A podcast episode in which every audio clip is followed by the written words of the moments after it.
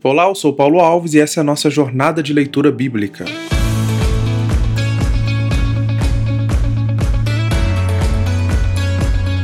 Entrando agora no capítulo 3, nós temos também algo interessante aqui que é uh, um contraste muito grande entre a sabedoria popular, a sabedoria de, dessa, dessa era, né, do mundo, que a gente pode dizer assim, e a sabedoria divina, a sabedoria que vem uh, do alto. Uh, e Tiago ele faz uma, uma pergunta, uma pergunta, uma provocação no capítulo 3, no versículo 3, ao dizer: Quem entre vós é sábio e inteligente? Mostre mansidão de sabedoria mediante o condigno proceder às suas obras que Tiago quer dizer aqui por procedimento significa estilo de vida. Dessa forma, o que ele está dizendo é a teoria sem a prática ela é invalidada. Não, não, não tem, não tem é, motivo nenhum, não, não faz sentido nenhum. É necessário colocar em prática tudo o que se sabe. Sabedoria e inteligência, essas duas palavras, nos tempos antigos, elas eram quase que sinônimos. Né? Então, para os gregos, a palavra que foi traduzido por sabedoria ali é Sofia, uh, que significava um conhecimento especulativo. E é importante lembrar que a mente que está por trás desse texto não é uma mente grega. Tiago é um judeu e ele está escrevendo na língua grega. Para os judeus, uh, essa aplicação de conhecimento é uma aplicação à vida pessoal. O indivíduo sábio, uh, no contexto de Israel, significa alguém habilidoso, um perito. E aí, a, a Tiago está a, falando isso com, com, com, aquelas pessoas ali. Bom, o que Tiago está provocando ali, na verdade, é algo que ele já tinha cantado a bola lá no, no capítulo 1, no versículo 5, que ele diz: Se alguém necessita de sabedoria, peça a Deus, que a todos dá liberalmente, e nada lhe falta Peça e será concedido. Peça, entretanto, com fé, não como quem duvida. Então, o Tiago está ah, fazendo um convite aqui, uma convocação, primeiro para a gente pedir a, sabedoria para Deus. Você não tem, você precisa ah, pedir. E agora, no, no, capítulo 3, ele fala assim: olha, quem, quem é, é sábio, inteligente aqui? Mostre, coloca na prática.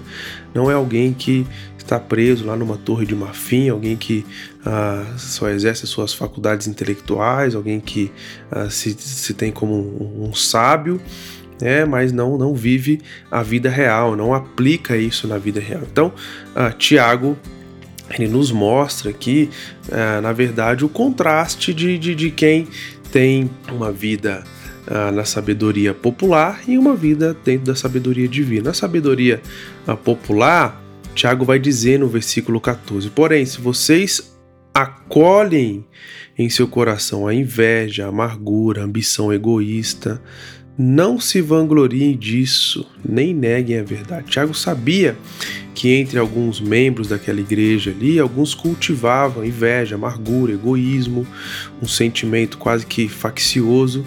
Ele está ciente da condição espiritual real dos seus leitores. Ele fala: olha, se vocês continuarem assim, vocês serão consumidos por esse tipo de, de, de sentimento. O oposto disso é ser controlado pela pela sabedoria divina, sabedoria que vem do próprio Deus. Sabedoria que não vem de Deus, que não provém do fruto do Espírito que habita em nós, é sabedoria que, como Paulo vai dizer, é conhecida por algumas práticas, tais como prostituição, impureza, lascívia, idolatria, feitiçaria, inimizade, porfia, ciúmes, iras, discórdias, dissensões, facções, invejas esse é o tipo de, de, de sabedoria que o mundo prega para nós, né?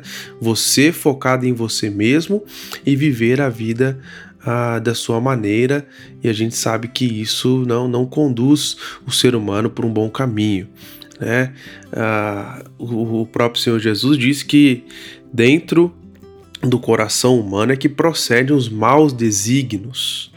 Né? Então a gente tem que ah, se livrar, se libertar ah, dessa sabedoria popular que nada tem a nos acrescentar. Por outro lado,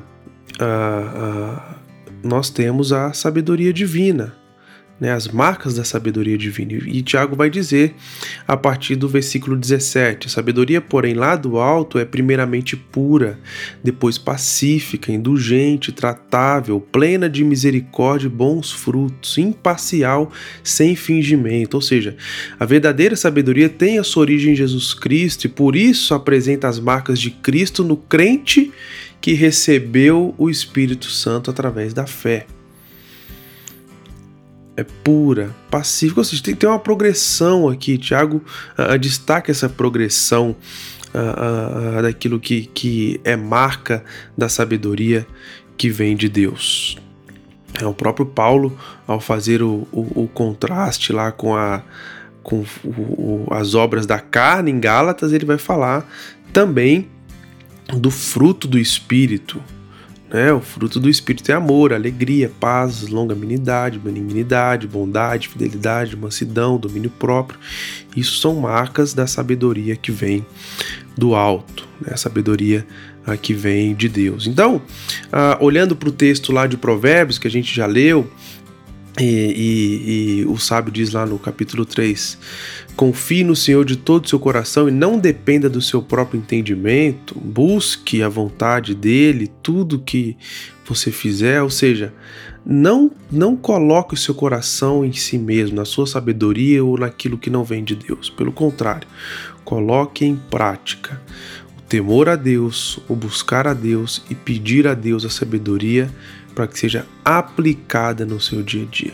Lembre de Provérbios: o temor do Senhor é o princípio da sabedoria, ou seja, nós precisamos dessa sabedoria que vem do Senhor, sabedoria que vem do alto, e Ele está pronto para nos dar. Que Ele nos ajude, que Ele nos impulsione, que Ele nos dê sabedoria para buscarmos essa sabedoria que vem dele e aplicarmos nesse mundo onde a, a sabedoria do Senhor é desprezada. Que Deus nos abençoe.